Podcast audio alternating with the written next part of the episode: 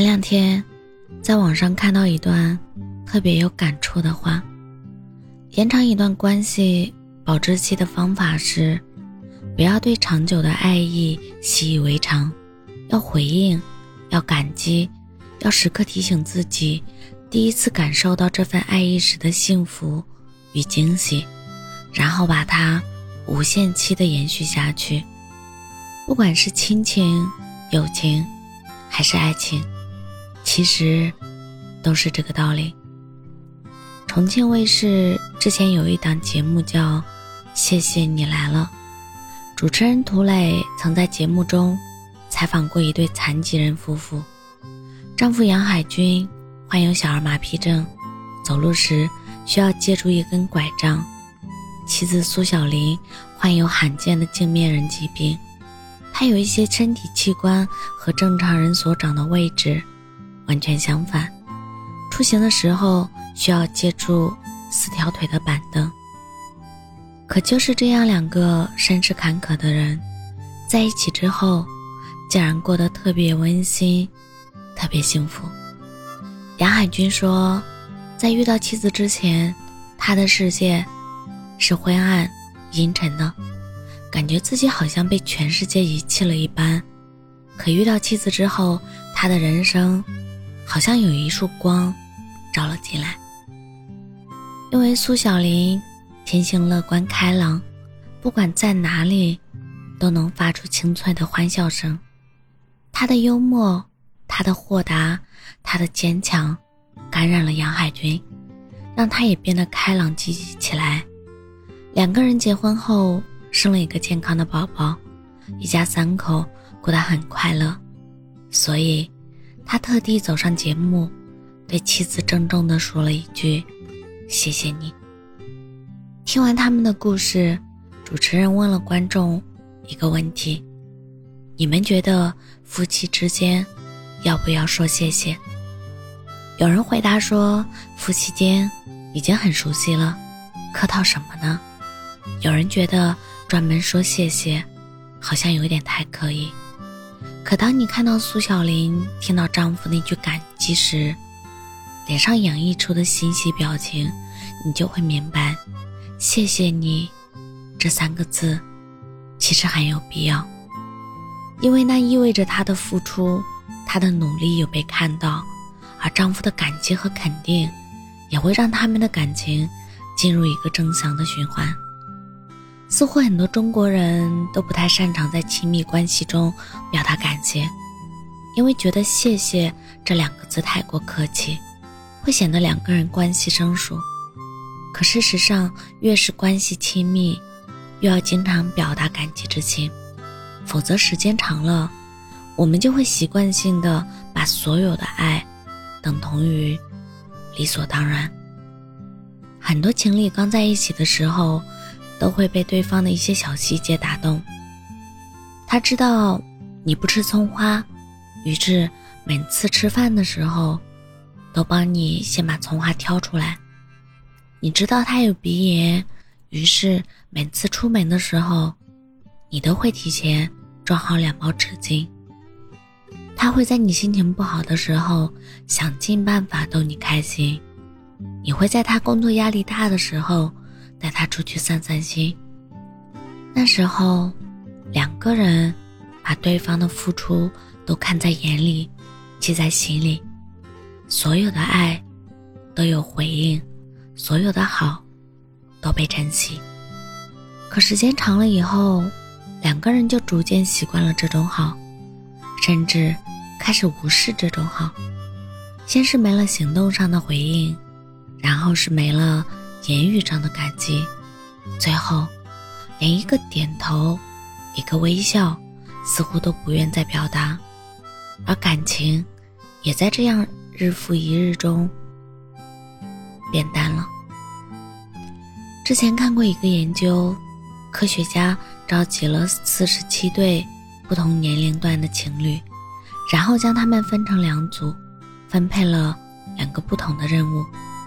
一组的任务是在对话交流中对对方表示感谢，比如感谢你昨天洗了袜子，或者感谢你昨天来接我下班，而另外一组的对照组，他们的任务是在对话中闲聊前一天发生的事。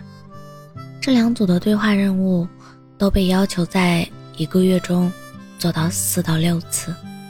一个月后，科学家再次测量这些情侣关系的满意程度时发现，经常向伴侣表达感激之情的情侣，关系变得更加稳固了，对生活中的变化适应性变得更强，感受也更加积极。这说明，经常表达感激之情对亲密关系非常重要，它不会让两个人变得生疏，反而会加固。感情的深度和浓度，感激的事情可以大到结婚生子，事业选择，可以小到出门扔垃圾，送你一朵花，这些都值得被感激。因为很多时候，对方本可以不这么做，相爱很艰难，相守很不易，所以不要让那些无休无止的指责，理所当然的。忽略成为生活的常态，试着去学习，去练习谢意和爱意的表达。有一天，你会发现，它的力量会超越你的想象。最后，想跟大家分享《人民日报》中的一段话：很少和你说谢谢，因为觉得太官方。但就在此刻，真的好想跟你说谢谢。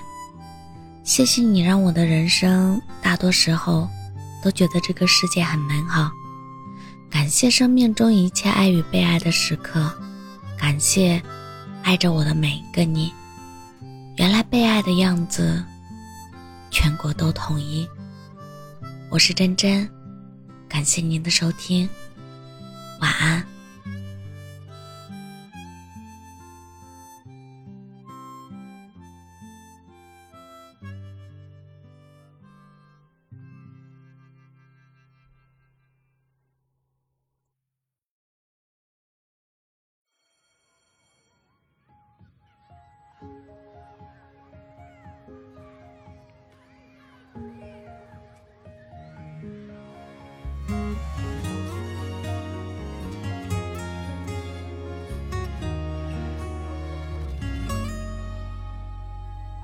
场奔跑的少年，经过一张张照片，后来都变成昨天。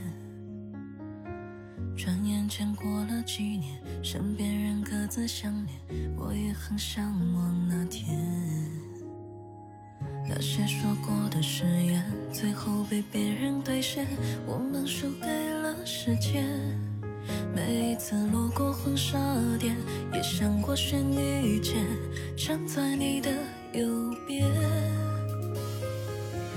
后来再遇到的很多人，心里面都装着别人。我从来都不怕孤身，只是一直在等，等一个对的人。谁不是经历浮沉，错过了人才会晚婚？妄想找个一模一样难。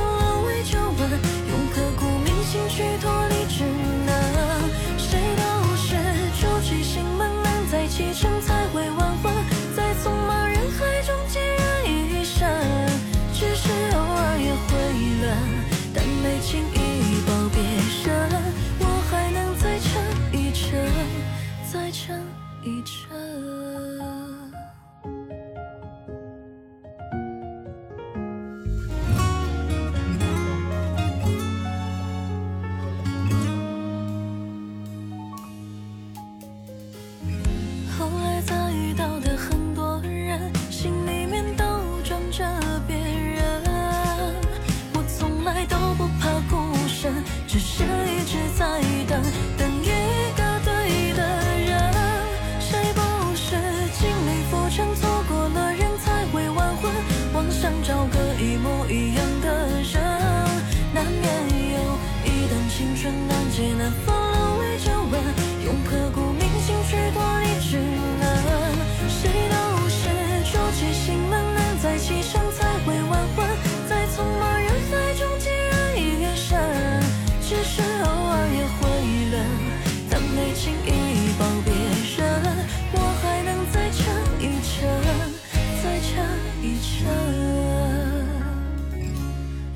不是经历浮沉，错过了人才会晚婚，妄想找个一模一样的人，难免有一段青春难解难分，沦为旧闻，用刻骨铭心去。